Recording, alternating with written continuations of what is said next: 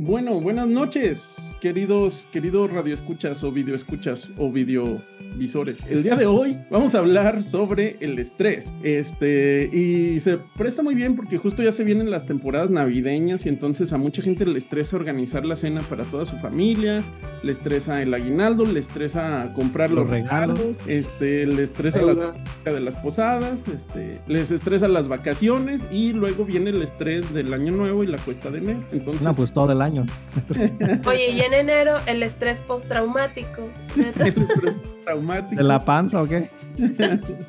y luego después, no, porque luego viene los tamales en febrero y viene el estrés de lo que engordaste. Del peso. El peso, entonces hay muchos, hay mucho estrés all around. Pero bueno, vamos empezando por la definición. A ver, Alan, cuéntanos cuál es la definición internacional del estrés. Bueno, esta definición surge de alrededor de 1985 y está propuesta como mm, cualquier respuesta inespecífica del organismo ante una demanda eh, que se le imponga a ese cuerpo o a ese organismo. Entonces, cualquier demanda está incluida en estresores, ya su nombre lo indica, estresores fisiológicos, psicológicos o ambientales. Esa es la definición clásica, entonces repito, es una respuesta inespecífica corporal debida a una... Esta demanda puede ser inducida por un estresor que puede ser mismo estresor fisiológico, eso es algo habitual con lo que vivimos todos los días. Por ejemplo, caminar, e, ese ya es un estresor fisiológico pero vamos a, ver que todo este problema viene cuando hay un desequilibrio o cuando hace falta la homeostasis, que esta homeostasis es un término que usamos en la fisiología para decir lo que es normal en el organismo a nivel celular y después en un, en un, en un individuo. Entonces cualquier estresor fisiológico, psicológico o ambiental. Y sus manifestaciones principales de este estrés pues suelen ser ansiedad, depresión e incluso cefalea. Entonces aquí a mí me gustaría preguntarles en ustedes cómo han llegado a sentir que están a tope y que están en un momento en el que ya no pueden más, puede ser algo agudo, puede ser algo crónico. Eh, ¿Cómo es que sienten ustedes el estrés emocional? Pues yo lo siento en el estómago, pero ya, ya hablaremos de eso ah, más tarde. Pero ¿cómo lo sientes? Platícanos. Sí, o sea, literalmente cuando estoy muy estresada, mi estómago está inflamado, está como duro y cualquier cosa como eh, cualquier sí tengo como un estrés como de repente, como agudo, así como se siente, siento todo, todo mi, mi sistema digestivo como, como aprensivo, como, como que está reaccionando, se está moviendo en respuesta a mi estrés. O sea, pero sí sientes, sí dices, estoy estresada y aparte mi cuerpo, o sea, está reflejando ese estrés. Porque yo, por ejemplo, digo, no, yo estresada no estoy y todo duro, ¿no? De acá. todo el cuello bien Ajá, de que yo estresada no estoy, pero me da insomnio. Mm. Entonces, yo, o sea, yo, según yo, no estoy estresada, pero claro que mi cuerpo tiene muchas manifestaciones de, eso. Pero no, no tienes como un algo que sientas que digas, ah, ya estoy estresada, aparte de, o sea, del, dices del cuello cuando ya te dices, ay, creo que, pero algún dolorcito o algo, ¿no? Es que bueno, también ahorita les voy a, este, hablar de un término que, que se emplea cuando ya pues ya, ¿sabes? Como vives en un constante ah, y te acostumbras de cierta manera a vivir siempre así, entonces ya para ti ese es como tu normal. Yo, por ejemplo, eh, cuando ya acumulo dos o tres días de sobrepensar cosas o pendientes que no he terminado y que no he empezado, pero no termino, empiezo a sentir hormiguitas, hormiguitas aquí en, en la parte del temporal, luego bitemporal. Ya cuando se, son los dos, yo digo que ya esto está muy mal y el límite es para cuando ya me empieza a doler eh, la piel cabelluda o algunos dicen el cuero cabelludo. Ese es cuando ya me empieza a doler y entonces digo que tengo que hacer algo por, para detener esto. Y hago diferentes estrategias, funcionan afortunadamente, pero ese es mi indicador cuando siento ya hormiguitas aquí o que el párpado empieza a brincar. ya es el. Los que nos están escuchando, quédense al final del episodio para que vean nuestras recomendaciones. Hay unas muy útiles. Sí, no, en, mi caso también es el, el, estómago, es así, la gastritis y la falta de sueño también. O que sueñas y sueñas con el trabajo que estabas haciendo. Oh. o sea, ya ni dormir uno puede porque te estresa también. Yo, por ejemplo, es un dolor en el pecho que antes de que me diera cuenta que era por estrés y yo hipocondríaco ya me voy a morir, un paro al corazón y todo, pues más me estresaba, ¿no? Entonces, un dolor, es un dolor en el pecho, puede ser en el lado derecho o en el lado izquierdo, que sube hasta, hasta aquí por los hombros y luego da la vuelta aquí a la espalda, ¿no? Es como toda una sensación de, de, dolor y son como pulsaciones y digo, no, ya estoy estresado y empiezo a hacer mis tácticas de antiestrés y afortunadamente también funciona, ¿no? Pero sí, ese es mi indicador, un dolor en el pecho que se extiende hasta, hasta la espalda. Ah, bueno, ahorita, nos dan, ahorita nos dan ustedes también sus tácticas antiestrés al final. Sí. Ahora déjenme decirles que toda esta sintomatología que acabamos de comentar entra en la definición esta internacional y clásica de estrés que acabamos de decir, manifestada como ansiedad o depresión. Todos estos pequeños datos que dimos entran en un cuadro eh, propio de ansiedad. Entonces son esas manifestaciones muy sutiles, en algunos casos van escalando de gravedad hasta ser incapacitantes pero ya estaríamos hablando entonces de estas definiciones de estrés agudo, estrés crónico e incluso ya burnout. ¿Cómo, cómo sabemos cuando ya es burnout? Mm. Pues tú platícanos, Raúl. Bueno, Raúl. bueno, es que... ¿Qué nos ibas a comentar, Raúl? yo no soy, yo no soy psicólogo, ¿no? Eso, eso entra dentro de la psicología o la psiquiatría, de diagnosticar un, un, burnout, este, pero lo que, lo que yo he escuchado es que tiene que ver, por ejemplo, uno de los síntomas más clásicos del burnout es la apatía completa, ¿no? Falta cosas que a ti te interesaban mucho, que te gustaban mucho de toda la vida, ya no, ya no te mueven, ya no te despiertan, ya no quieres hacerla. Cosas que si te gustaban mucho las películas, ya no sientes que es este mucho trabajo, este, incluso poner una película en tu computadora, ¿no? Buscarle en Netflix como alguien nos, nos platicó, ¿ah? Ándale. Y este, y puede llegar a ser tan, tan este, severo que no te puedes levantar de la cama. Entonces hay pacientes con burnout que su familia tiene que ir por ellos, levantarlos de la cama y, llevarlos, llevárselos a su casa para estarlos cuidando porque no se pueden levantar. Pero eso no, no, no a lo mejor caería también como en la depresión, porque creo que es uno de los síntomas también no quererse levantar, pero no sé, bueno, yo no soy del área. Sí, ahí, este, Creo que hay, ay, perdón, como, bueno, lo que donde yo he visto son pues los test que tienen como unos diferenciadores para depresión y burnout, em, porque no nada más, normalmente el burnout estamos acostumbrados a llevarlo al área laboral, pero puede ser en la vida diaria, pues, o sea, es como un, una apatía. Eh, también creo que tiene que ver con una despersonalización, algo así como falta de realización personal y cosas de eso. Y, bueno, déjenme retomar este apartado que decían eh, tanto Raúl como, como Mariana eh, acerca del insomnio, porque tiene mucho que ver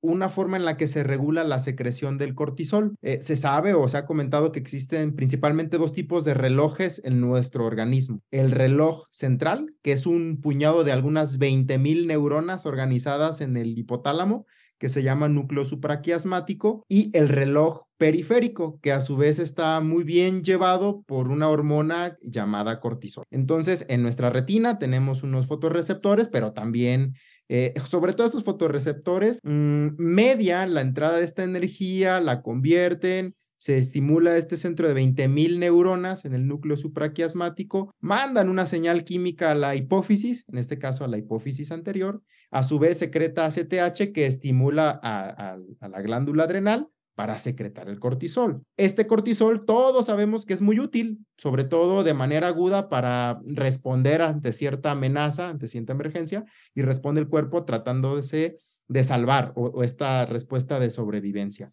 Ahí podríamos decir que existe estrés agudo, pero bueno, el estrés crónico es mantener esta, eh, este estímulo a un tiempo prolongado con las consecuencias de salud que esto conlleva. Pero les decía entonces que este insomnio está dado por una disminución en la secreción eh, de, una, em, de una molécula que se llama eh, em, melatonina. Entonces, en este ritmo circadiano, el estar expuesto a estresores externos eh, pueden ser incluso, hay una palabra ahí en alemán, pues no la vamos a, definir, pero son dadores de tiempo o que afectan el, el, circo, circo, el ciclo circadiano, que pueden ser incluso la comida, el estrés incluso de social. Eso puede modificar el ritmo circadiano, afectar la secreción de melatonina y disminuir la eficiencia, la calidad y el tiempo del sueño. Sabemos todos que el tiempo, eh, el sueño más profundo es alrededor de las 2 de la mañana y hay personas que no están dormidas a las 2 de la mañana por estar haciendo un trabajo con estimulación directa eh, de, luz azul de la computadora, todo eso modifica la secreción de melatonina y entonces nosotros somos los que estamos propiciando que se desregule ese ciclo circadiano y generándonos otra vez estrés. Ahora, todo está conectado, ¿no? Entonces, la, el precursor de la melatonina no es otro, sino que el neurotransmisor serotonina. Entonces, la serotonina tiene que ver con la depresión y con la también con la felicidad, ¿no? Entonces, si tienes cortisol y no secretas melatonina, igual y tampoco secretas serotonina y entonces estás estresado, no estás durmiendo y también te deprimes, ¿no?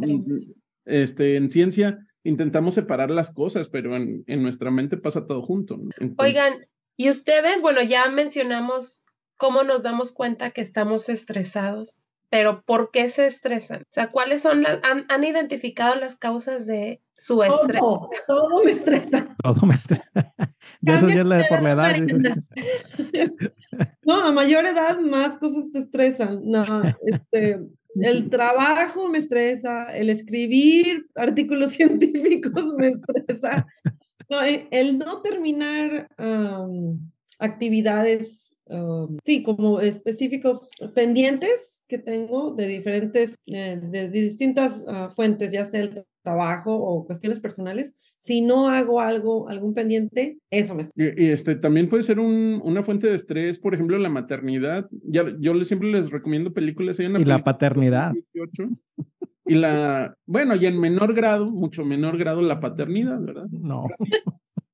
Pero bueno, hay una película del 2018 que se llama Tully, que es con, este, con esta Charlize Tron, que habla sobre el, burnout que te puede dar con la, con la maternidad, porque también se puede juntar con la depresión postparto y esto puede contribuir, ¿no? Y pues estás en una nueva dinámica de no dormir, de, de amamantar. Muchas este, madres hoy en día también tienen que trabajar, este, además de todo esto, ¿no? Y, que en México les dan, creo, tres semanas de, de vacaciones para, bueno, no de vacaciones, de baja maternal y luego tienen que volver, ¿no? Entonces, este, también eso te puede llevar a un proceso de, de burnout. Y a mí qué me estresa, yo generalmente no sé qué me estresa hasta que siento que, que tengo ahí el, el, dolor, pero sí un, un estresor muy importante son mis niñas cuando se ponen a gritar. A veces nada más lo que hago es, bueno, ahí síguense peleando y me voy porque si no... ¡Te Papá tiene que descansar, dice Yair. O sea, sí me estreso, pero a veces no sé por qué me estreso, ¿no? Pero debe ser por cosas pendientes del trabajo, generalmente. Y, y fíjense, por ejemplo, con respecto al trabajo, eh, bueno, mi función principal, pues dar consulta, ¿no? Pero eso curiosamente no me estresa. O sea, yo puedo dar consulta de lunes a viernes de 8 a 2. Sí termino cansado, o sea, sí estoy cansado, exhausto, eh, tanto física como mentalmente. No tanto como un cirujano que está parado todo el tiempo y con el estrés ahí de la vida o muerte del paciente, pero sí un poco cansado. Pero lo que verdaderamente me estresa del trabajo son las actividades relacionadas a la investigación. O sea, eso de plano sí me estresa si tengo que revisar una tesis, si tengo que ir a un seminario, si tengo que, cualquier cosita que tenga que ver con investigación, ya me estresa. Ya, y, el muchacho quiere hacer doctorado, ¿eh? Eso sí me, me, eso sí me estresa. Pero lo de la consulta, eso, eso no. Oye, Alan, ¿y por qué un cirujano tiene que estar parado? O sea, ¿no le pueden inventar como una sillita gamer para... bueno, depende de la cirugía. Por ejemplo, las cirugías oftalmológicas, las cirugías de otorrino, eh, algunas de neurocirugía sí van, eh, eh, están sentados y utilizan unos lentes o adaptadores porque son microcirugías, pero la gran mayoría de las veces, un, por ejemplo, un ginecólogo, un cirujano general, pues tiene que estar parado para poder maniobrar y estar viendo todo el panorama. Pero pues las sillitas gamer tienen rueditas, mira. se pues, alzan, dice. Se alzan, y, a, ver, Mariana, ¿cuáles son las causas más. Importantes. Pues sí, o sea, de, de, las que mencionaron, por ejemplo, de los problemas del trabajo o pendientes del trabajo, problemas económicos, eh, problemas o bueno, interacciones sociales, ya sea amistades o en pareja. ¿Qué problemas, me imagino, no? Ajá, sí. Que las tengas. bueno, o, hay este, personas que les estresa la interacción social. Eh, dormir poco, trabajar con poco descanso o sin actividades recreativas, lesiones físicas, dolor crónico sin tratamiento o enfermedades eh, crónicas. Esos son como los primeros eh, causas del estrés. Ya no necesitamos más, con eso son suficientes. y bueno, específicamente en México, el principal, bueno, de los que se han medido es el estrés laboral, es el que Ay, perdón, de toda esta lista de causas, el estrés laboral es el que ocupa en la primera posición. Y creo que para el 2020-2022, que fue como esa encuesta que se hizo, el nivel de estrés laboral en México era el 75% de la población. Es decir, el 75% de la población de México tiene estrés laboral eh, comparado, ¿perdón? Adultos. Sí, ajá, por ese estrés laboral. ¿Trabajo formal o informal? ¿Fayuca u oficina? Pues supongo que trabajo es trabajo. trabajo es trabajo, así es. Este, comparado con el 73% en China y el 59% en Estados Unidos. ¿Y Corea? Me gustaría saber de Corea. pues este, no sé. Pregúntale a chingo amiga.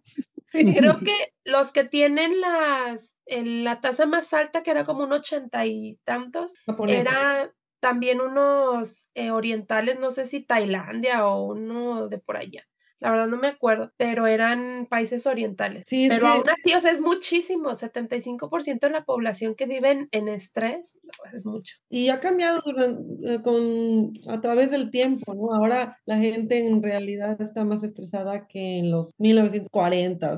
Sí, fíjate, nada más, bueno, ahí tengo también un dato, encontré, no es específicamente de México, sino es, se hizo una encuesta en 160 países y se encuestaron, creo que a mil personas, mil, empleados por país. Y en el 2010 había un 31% de estrés, o sea, digamos a nivel mundial, y para el 2022 un 44%. Hmm. Entonces, pues sí va incrementando. Bueno, hace ratito se me pasó decirles otra manifestación de, del estrés. Hay una regla en dermatología que dice, el 50% de los hombres a los 50 años tendrá el 50% de sus cabellos encanecidos o blancos o formalmente las canas. Entonces, esa es la regla del 50. El 50% de los hombres de 50 años tendrán el 50% de sus cabellos con canas. Pero una de las manifestaciones del estrés crónico es el encanecimiento prematuro del cabello, es decir, que antes de los 50 años ya eh, cierto porcentaje del cabello total tenga canas. Y un artículo publicado en Nature por, por, unos chinos, me parece que fue 2021, 2021, demostraron que entonces estar preocupado crónicamente sí encanece el cabello. Está completamente demostrado que eh, se activa o se sobreactiva eh, el nervio, em, este sistema parasimpático, liberando, es, ah, déjame apuntarlo si no me estoy equivocando, nervios simpáticos, perdón, eh, liberando este neurotransmisor que se llama noradrenalina, que al estarlo estimulando continuamente acaba con la esperanza de vida o disminuye la esperanza de vida de las células troncales de los melanocitos, o sea, de las células que dan origen a los melanocitos. Entonces, el estar crónicamente estresado mata a las células que van a dar origen a, en este caso las células troncales, que dan origen a los melanocitos y por lo tanto el cabello se empieza a despigmentar, a perder su pigmento. Y es por eso, y ahí está la respuesta de por qué el estrés crónico puede llevarnos a perder el pigmento del cabello y este encanecimiento sería una manifestación de estrés crónico. Oye, pero y luego el George Clooney, ese hoy siempre se anda riendo. no sabemos sus preocupaciones, tiene mucho dinero, tiene mucha fama, pero no sabemos sus preocupaciones. perder, perder la guapura. Pero no también será un componente genético. Es un componente evidentemente multifactorial, donde allí esa parte ambiental está demostrada por lo de la noradrenalina, pero claro que hay otros componentes eh, genómicos que te predisponen a encanecer de manera prematura. A ver, pero aquí tenemos, podemos comprobar, este, al menos de forma muy básica, esa, eso tenemos dos personas con similar carga genética. 50% con canas. ¿Y cómo vamos? ¿Cómo vamos con eso? Pues yo creo que voy arriba del 50% y apenas estoy en el cuarto piso. Yo digo que tengo como un 20%, 25%. Ay, entonces no te estresas tú. Entonces. Por ser médico me estreso menos, yo creo. Pero, pero hay uno con hijos y otro sin hijos. Ah, fíjate, este es el componente de los hijos. ¿Ya ves? puede ser un principal estresor ambiental. No tengan hijos, es la recomendación. Dice, y, y, bueno, ya para concluir el episodio. no tengan hijos. primer, primer consejo sobre cómo evitar el estrés. Cinco puntos. Una aportación. Y este, bueno, y, bueno, habíamos dicho que la ansiedad también puede ser una, una causa de estrés, ¿no? Entonces, a ver, March, ¿nos quieres platicar de tu, de tu mapa de la ansiedad? ah, sí, sí, sí, claro. Marcelo le hace así. También el estrés puede ocasionar pérdida de la memoria, ¿eh? este, bueno, no, es que había, estaba checando, estábamos hablando, ¿no? Un poco de las estadísticas Ah, de, del estrés en México y este, es, parece ser que en, en, el, en, nuestro país hay unos estados que tienen mayor índices de o síntomas, mayor, mayor porcentaje de población adulta con síntomas de ansiedad. adivinen cuáles creen que son los estados con mayor índice. En Ciudad de México. León. Yo, yo preguntaría cuáles son los estados que tienen más, más niños, ¿no? Más hijos. Entonces, a lo mejor. no, pero me imagino Nuevo León, este, Ciudad de México, Querétaro, Puebla. Yo también había pensado que algo así, las ciudades grandes, ¿no? Las. Pues no, parece ser que, fíjense bien, a ver si, si hay algo que tienen en común. Okay. Zacatecas, Michoacán, Guerrero. Delincuencia, organizada. Violencia.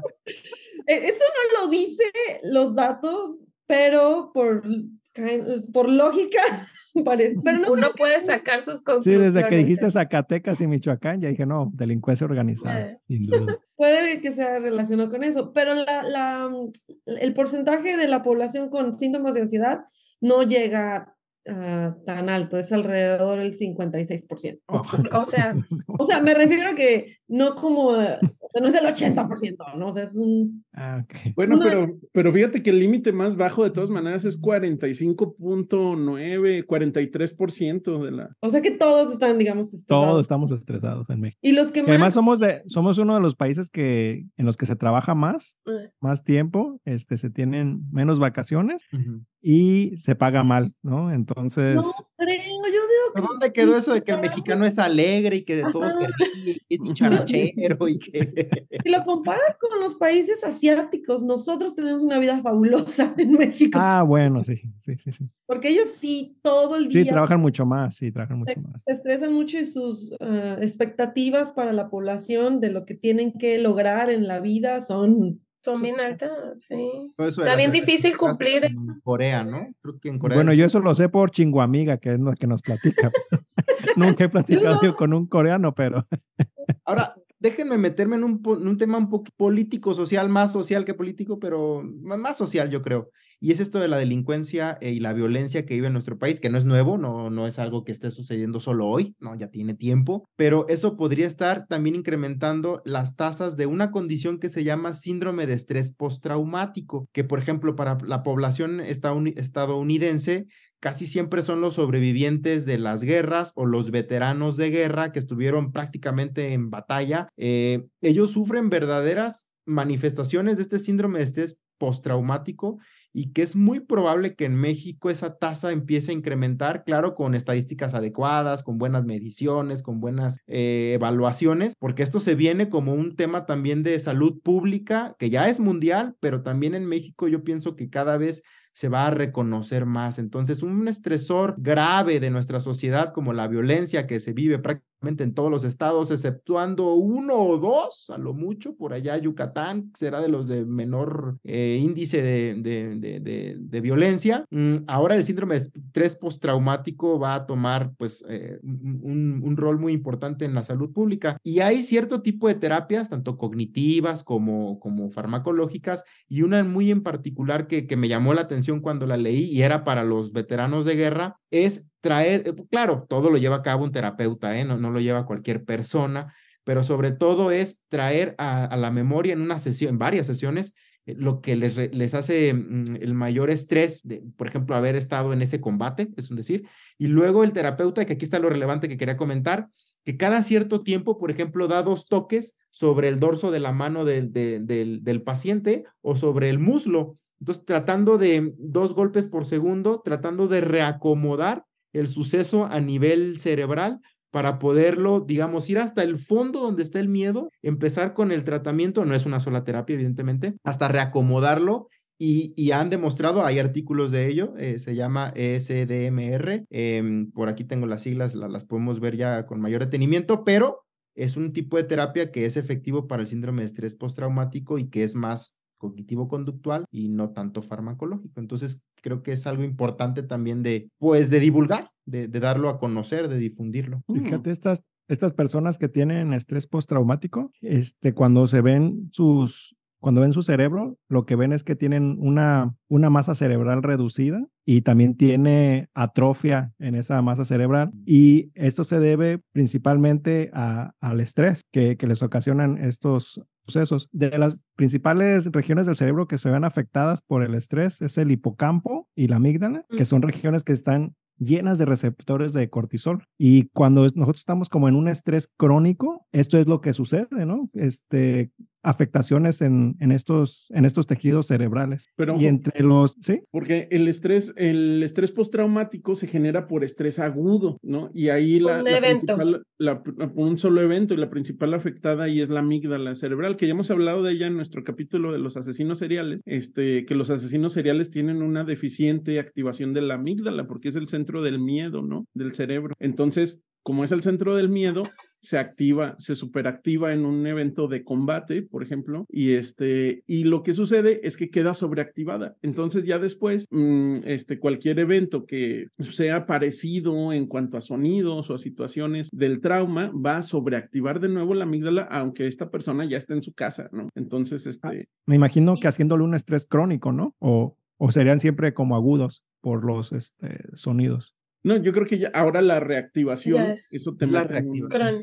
Es como, eh, bueno, de lo que mencionan de las partes como del cerebro, yo por ahí encontré un artículo que incluso dice que eh, pueden remodelarse las como las conexiones neuronales en, en e, eventos de estrés y que a esto, bueno, lo que mencionaba Raúl de la amígdala eh, me hizo mucho como mucho sentido en un término que utilizan que es la sobrecarga alostática, que este es un término que emplean cuando una persona vive con estrés constante y era como lo que yo les mencionaba al inicio, que tu cuerpo eh, también dentro de la definición que nos dieron es una desregulación de que muchas cosas están afectando tus sistemas, tus emociones, tu mente, etc. Entonces, tu cuerpo, de cierta manera, tiene que encontrar ese equilibrio entre todo el desequilibrio. Y entonces aprende a vivir así, aprende a equilibrarse en el desequilibrio. Eso es lo que se conoce como una sobrecarga alostática. Y que entonces cualquier factor estresante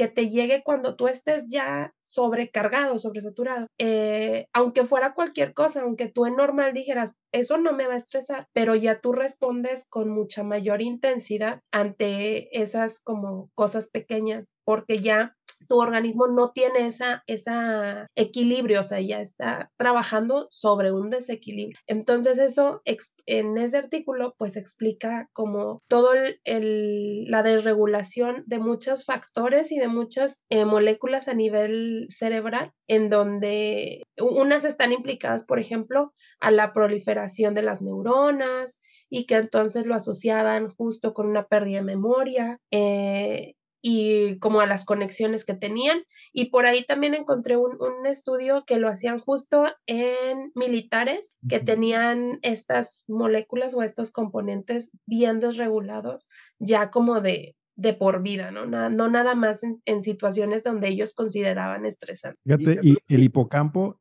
perdón, está involucrado en la memoria y el aprendizaje. Y como dijimos que tiene varios este, receptores de cortisol, pues entonces imagínense qué es lo que afecta tanto estrés, ¿no? El estrés crónico. Y una de las cosas principales que afecta, como nos estaban comentando, pues es la memoria. Y de hecho hay una relación inversa entre, entre memoria y niveles de cortisol en la sangre. Se ha visto que personas que, que, tienen mejor memoria tienen bajos niveles de cortisol, mientras que es al revés. Cuando tienes este, mucho cortisol en sangre, tu memoria es, este, es, es menos tu memoria que, que si no lo tuvieras. la, buena noticia es que puede ser em, reversible. Si tú este, regresas a niveles normales de cortisol, puedes recuperar esta, este aspecto de, de la memoria. Una cosa que se me hizo interesante es que el cortisol también puede ayudarte a mejorar la memoria, ¿no? Que parece como una, una paradoja. Que, es que, bueno, es que también tenemos que recordar que el, el, ser humano evolucionó este, en, una, en, una, en un ambiente natural de estrés. ¿no? Entonces el ser humano vivía en, en constante vigilancia de depredadores, en qué momento te tenías que esconder, en qué momento podías salir a cazar. Cuando salías a cazar, pues tu presa también te podía, también te podía matar, ¿no? Entonces teníamos esa, eh, mm, estilo de vida que sí tenía sus estresores muy altos y también incluía una actividad física que ya mencionó Alan, que es un estresor fisiológico, es un estresor normal, este, una actividad física muy alta, ¿no?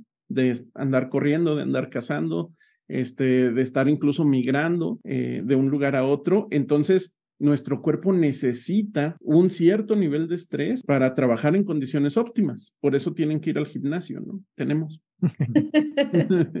Yo antes de que se me pase, nada más antes de que se me pase, el nombre correcto de la terapia que les hablaba es tratamiento de desensibilización y reprocesamiento por movimiento ocular, sus siglas en inglés de EMDR. Y bueno, eh, últimamente, en los últimos años se ha demostrado su eficacia para trastorno de estrés postraumático. Nada más era para dejarlo claro. Y bueno, Qué curioso, ¿no? Que te reprograman.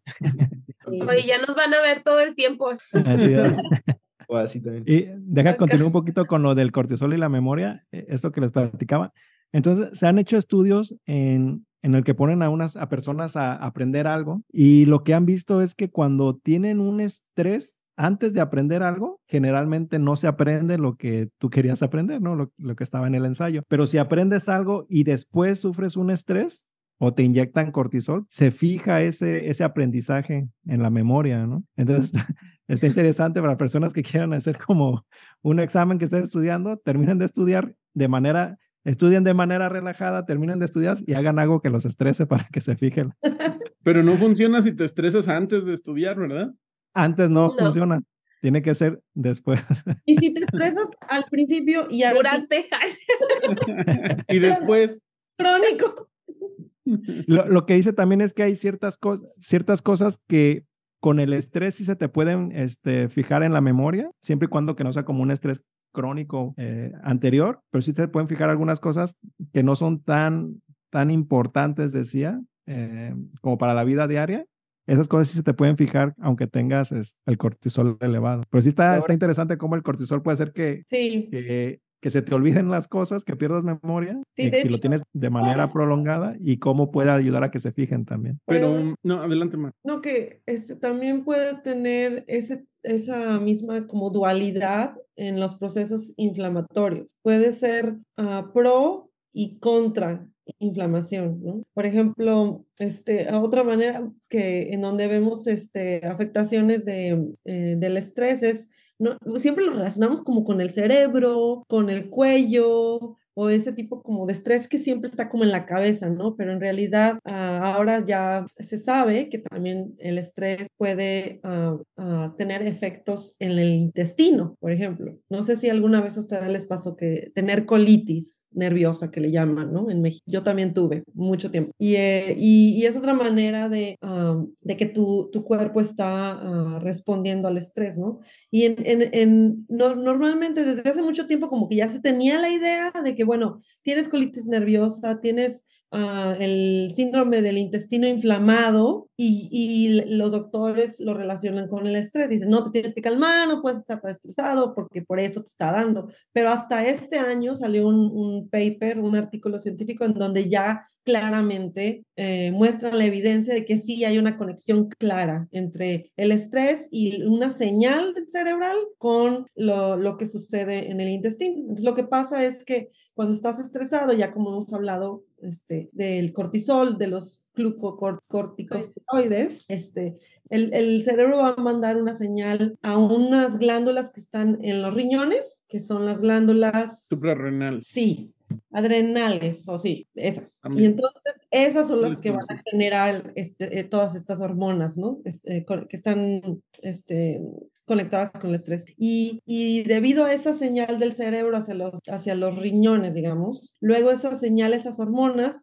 van a ir y van a llegar a las neuronas que están en el intestino. Y entonces, cuando las neuronas sensan este, estas hormonas, derivadas del estrés, pasan dos cosas. Una, dejan de proliferar y, o de madurar las, las jóvenes, neuronas jóvenes dejan de madurar. Entonces ya no hay tantas neuronas nuevas y entonces el intestino se deja de mover o ya se mueve pero menos y esa es la función importante del intestino, ¿no? Que se mueva para que la, la comida procesada pase a través del intestino. Entonces esa es una parte que es un síntoma eh, obvio de la, síntoma principal de la colitis nerviosa y el otro ah, síntoma es la inflamación del intestino. Entonces lo que pasa es que estas, neuronas a su vez van a dar una señal a las, a las células que, eh, del sistema inmune que están en el intestino para que, y, estas células del sistema inmune van a como empezar a como a, atacar eh, lo que esté alrededor y entonces van a causar inflamación del tejido. Entonces, y, y, es un ciclo, ¿no? Tienes colitis nerviosa, estás estresado, te estresas porque tienes colitis nerviosa y te sigue dando más colitis nerviosa y... y like a circle. Y que ahí las manifestaciones podrían ser este cuadro alternante de diarrea, estreñimiento, periodos de diarrea, periodos de estreñimiento. La, diarrea por la inflamación y el estreñimiento por la falta de movimiento de las neuronas. Y luego por eso los, hay muchos gastroenterólogos que ya están recomendando este, antidepresivos para tratar la colitis nerviosa. Sí, Entonces, en teoría tendría que ser para cuando ya no responden. Por ejemplo, aquí tengo mi dibujito de cestrinas, como el entrenamiento, la intervención con ejercicio de actividad física controlada, que al menos serían 30 minutos cinco veces a la semana de una actividad eh, física constante, puede llegar a disminuir justo esto, eh, la, la, inflamación o señales de activación celular, mejorando todas estas funciones que están aquí, metabolismo muscular, resistencia eh, función mitocondrial, etcétera, eh, disminución de aumento del metabolismo de las grasas, etcétera, etcétera. Entonces, una de esas intervenciones para mejorar eh, las consecuencias del estrés es un para, ejercicio. Para disminuir el estrés también. Sí, para Hacer ejercicio definitivamente te ayuda a disminuir el Oye, yo me estreso, pero porque no hago ejercicio. y otras cosas les ayuda. Por vicioso por no hacer nada. Sí. ¿A ustedes qué les ayuda para controlar el estrés? Yoga. ¿Sí haces? Sí, eh, me estreso cuando no hago, pero si hago, aunque sea 30 minutos, 20 minutos, lo que sea, si hago, ya con eso me siento mucho mejor y hasta me cambia el humor. Me, estoy como más feliz, más animada, menos estresada. Hay algunos artículos ahí del yoga y el mindfulness como una nueva también estrategia, eh, no digamos de actividad física como tal, pero sí de actividad mental que ayuda mucho a disminuir la meditación, eh, eh, el estar presente en el momento, en el ahora, como este mindfulness, que puede ayudar mucho. Otras estrategias asiáticas como el tai chi también son muy útiles, están recomendadas por, eh, por algunas guías internacionales de medicina interna y, y, psiquiatría para disminuir ansiedad y estrés. Hay, hay una, este, una estrategia en donde que es el de mindfulness, que le llamas, es como estar presente, ¿no? Entonces, que cuando estás, cuando tu cerebro está totalmente este, agobiado, estás pensando muchas cosas y eso te está causando el estrés, que, que hagas un momento y trates de, de usar tus sentidos. ¿Qué estás viendo? ¿Qué estás oliendo? ¿Qué puedes tocar alrededor tuyo? Como para hacer que el cerebro caiga eh, o, que esté como en el presente y entonces todos esos pensamientos eh, se queden como a un lado, ¿no? Es una manera como de ayudar. Ya hablaremos en otro episodio de felicidad y éxito, pero bueno, estas medidas, estas medidas sobre todo, suelen ser muy útiles para agudo e, e, en, ese instante en el que se vienen todos los pensamientos a la mente y que pueden estar causando estrés agudo, eh, puedan lograrse controlar. Esa es una muy buena herramienta. Último, hice, y lo hice yo una vez, estaba en una entrevista de trabajo, y obviamente estaba súper estresada, y y lo que hice fue agarrar una, um, una, cáscara de mandarina. O sea, abrí una mandarina, le quité una, las cáscaras y la mantuve todo el tiempo. Bueno, era una entrevista por Zoom. este, eh, tú, eh, estaba con la, el pedacito de, de, cáscara de mandarina todo el tiempo, como, eh, sí, o sea, mientras mantuve la entrevista. Y, y eso como que siento que te mantiene como en el presente y como el olor agradable, como que te calma. A lo, a lo mejor tener un token ¿no? Como los de El Origen. Oh, sí, ya si quieres. Inception. Yo, por ejemplo, es escuchar música, este, respiraciones profundas y con eso generalmente me calmo. Y bueno, salir a hacer ejercicio también que no lo hago muy frecuentemente. Al menos, de caminar, ¿no? Ah, de esto de la música que dicen, déjenme contarles rápido un, en dos minutos, un trabajo de investigación eh, que se llevó a cabo en Chile. Está muy interesante porque a todos nos estresa ir al dentista, eso creo que es para todos, y sobre todo una extracción dental, que puede ser un, evento también traumático, al, al menos imaginar que te van a extraer ahí una pieza. Pues bueno, estos investigadores decidieron reclutar a pacientes que iban a ser eh, candidatos a extraer una pieza dental y eh, hicieron tres grupos, los expusieron a 15 minutos de música, 15 minutos de música a cierto, mm, no sé, hercios, digamos 432 hertz, 440 hertz y a pacientes que les pusieron los audífonos pero no tenían música. Bueno, en 15 Pobres placebos. ¿eh? ¿eh? sí, es el placebo. O controles. 15 minutos de un artista que se llama Giorgio Constantini, el, álbum del 2012. Eh, Universo es el nombre del álbum y encontraron diferencias significativas en el valor de cortisol salival y en el valor de una respuesta de un instrumento de medición de ansiedad. Entonces lo aplicaron 15 minutos eh, previo a la extracción y eh, midieron ahí el cortisol y luego midieron el cortisol después de la extracción. Hay que ver que no se haya elevado solo por la simple extracción, pero hubo diferencias contra el control demostrando pues que la intervención por 15 minutos de esta música de 432 Hz funcionó para disminuir los valores de cortisol, a su vez traducido en estrés agudo por ese procedimiento quirúrgico. Ya después puedo entrar en el detalle de qué significa la música 432 Hz contra 440 Hz, pero hay varias playlists o setlists que pueden encontrar en Spotify o en, Apple Music. Vamos a poner el, nombre. A ver, ¿cómo buscamos, Alan? ¿Cómo buscamos? Bueno, pues ahí debería de ser 432 HZ Music o música y, de esa forma podríamos tener acceso a un tipo de terapia pues muy sencilla, nos ponemos los auriculares y 15 minutos al menos sería la intervención, al menos por 15 minutos, pero llevando a, la mente a estar presente, es decir, escuchar solo la música, dejarse llevar por la música, 15 minutos, alguien podría decir, bueno, pues 15 minutos estar acostado también me baja el estrés, pues sí. y si estás acostado y escuchas música. Es la idea. Todos, pues mejor. Oye, yo te iba a decir que dices que lo hicieron con en, en este procedimientos dentales. Yo hace tiempo tuve que eh, por no sé, dos meses cada semana iba a un procedimiento dental. Era una hora. Yo, mira, yo encantada de ir porque mira, era una hora de estar acostada. Que no hablaba, no escuchaba nada. Oye, pero, pero tuviste suerte porque luego hay unos dentistas que no entiendo por qué te platican cosas, entonces tú estás con la boca abierta con mil cosas dentro. ¿cómo, te sientes? Sí, no hay ningún dolor. Sí, pero no, yo, yo así de, ¿por qué termina? No termine. Sígase el otro diente. Oye, como la niña de, de Nemo. Tú eres como la niña de Nemo que va al dentista, muy, ella muy feliz. ¿No te acuerdas? La, la que mataba a los pececitos. Ajá, ella estaba feliz con el dentista siempre. Pero el estresado era el pececito. Oiga, pues yo les voy a platicar de otra, otra manera más simple de disminuir el estrés. Bueno, estas están bastante simples. Pero ¿Con yo- pastillas o qué? No. Este, tampoco. Esa es la recomendación de Snoop Dogg. No, ya no, no, ya dijo que ya no. No, sí, era un, era un truco publicitario. Ah, sí. Sí, creo que para promover un vape o no sé qué.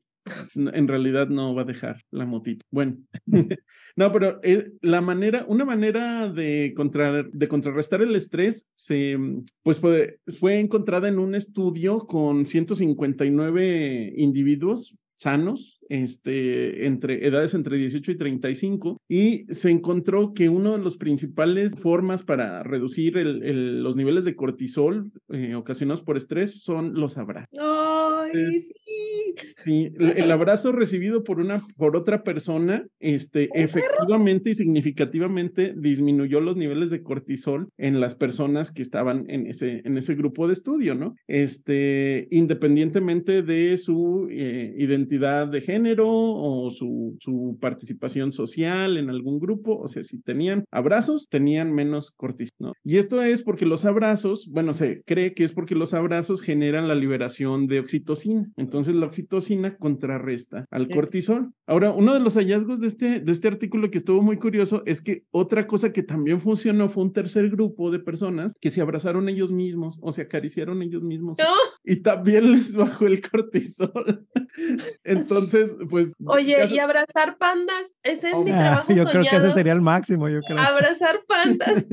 Yo O creo que esas gato, personas son el control para todos esos estudios, así, personas con cortisol cero son los que trabajan con panditas. Oye, pero son bien latosos. Los que los cuidan parece que sí se ponen así como que, ay, este mugre panda. Habría que ver si se. Oye, está, inte- está interesante ese de, de ¿De los abrazos? ¿no? Generalmente la gente no abraza así de que, ay, te voy a dar un abrazo, ¿no? Exacto. Yo, le digo, yo le digo a mi niño, esta, dame un abrazo a la chiquita. Ah, ¿qué te manda? La Ah, más no grande sí me abraza, pero la chiquita me manda por un tubo. Me dice, Ah, ah, no o la y dice, ah, grita. Pero bueno, Pero la ahora ya sabemos por qué los orientales inventaron el tai chi, ¿no? Así necesitamos una manera de bajarnos el estrés, pero nadie nos va a abrazar. Nunca.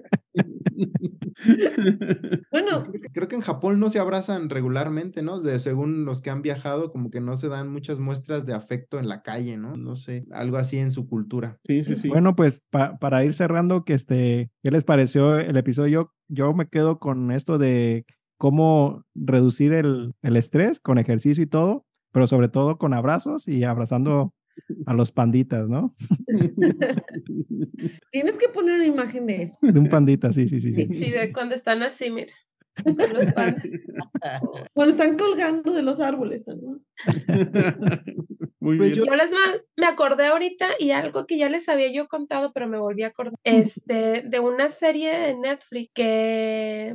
Ay, recuérdame, Raúl, ¿cómo se llama? ¿De los puntos azules? ¿Algo así? Ah, sí, sí, sí. ¿Cómo, cómo vivir 100 años? Ajá, bueno, más o menos, creo que ya habíamos hablado, no, no me acuerdo, si entre nosotros o aquí en, en el podcast. nosotros, porque no lo habíamos hablado en episodio. No, ¿verdad?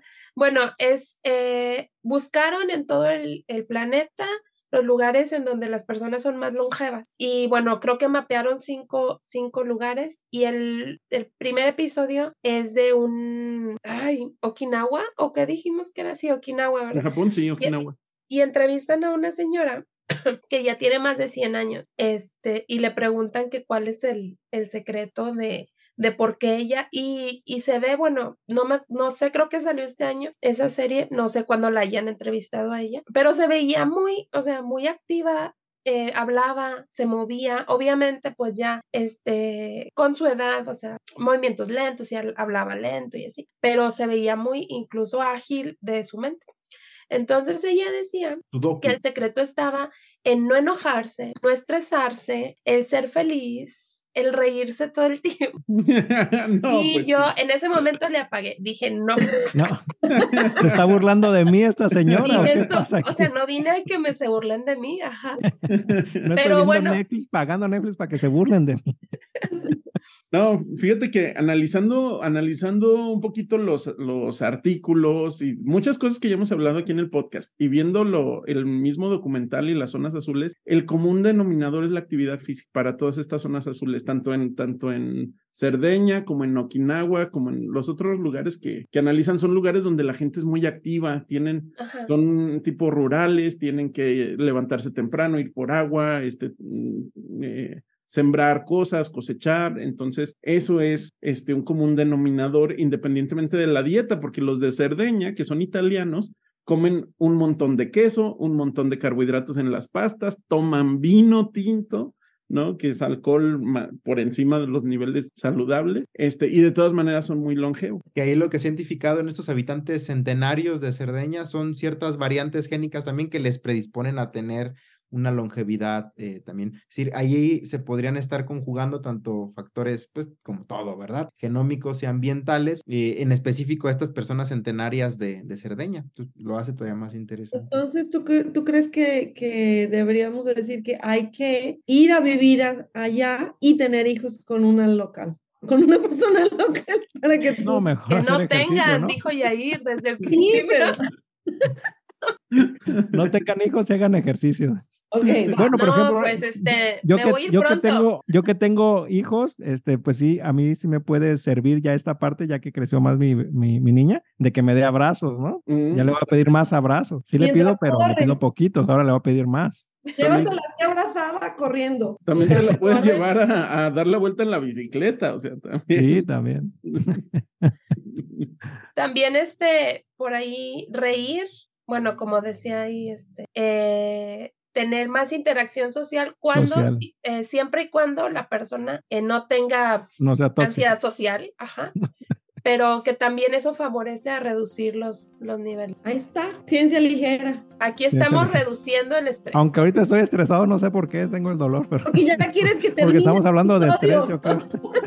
ya quieres cortarle desde hace media hora. Muy bien, pues ya córtale pues, chavo. A ver. Bueno, nada más quería ver este qué, qué opinaban del episodio, pero bueno, me sacaron otras cosas.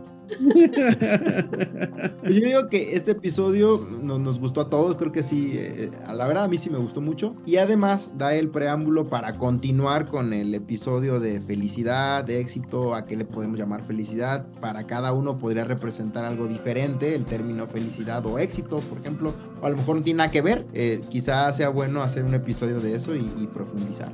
A lo mejor este episodio deja ahí el, eh, el, hilo para seguirlo en, un siguiente episodio. Que sea, que sea el siguiente, porque ya se lo hemos prometido a Raúl y nada más no, sale. Le vamos dando largas con ese. Gracias. ¿Alguien más? No, ya. ya. Bueno, pues. Ya me estresé, dice Marcelo. ya. me estresé. bueno, pues muchas gracias por, por escucharnos, a escuchar Ciencia Ligera. Les recordamos que se suscriban a nuestras redes sociales, arroba ciencia-ligera, en Facebook Ciencia Ligera, en YouTube pues el canal de Ciencia Ligera y nos pueden escuchar en YouTube, Spotify, Amazon Music, en Google y en donde ustedes quieran que escuchen podcast.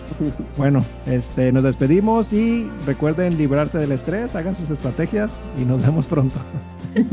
Hasta luego. Bye.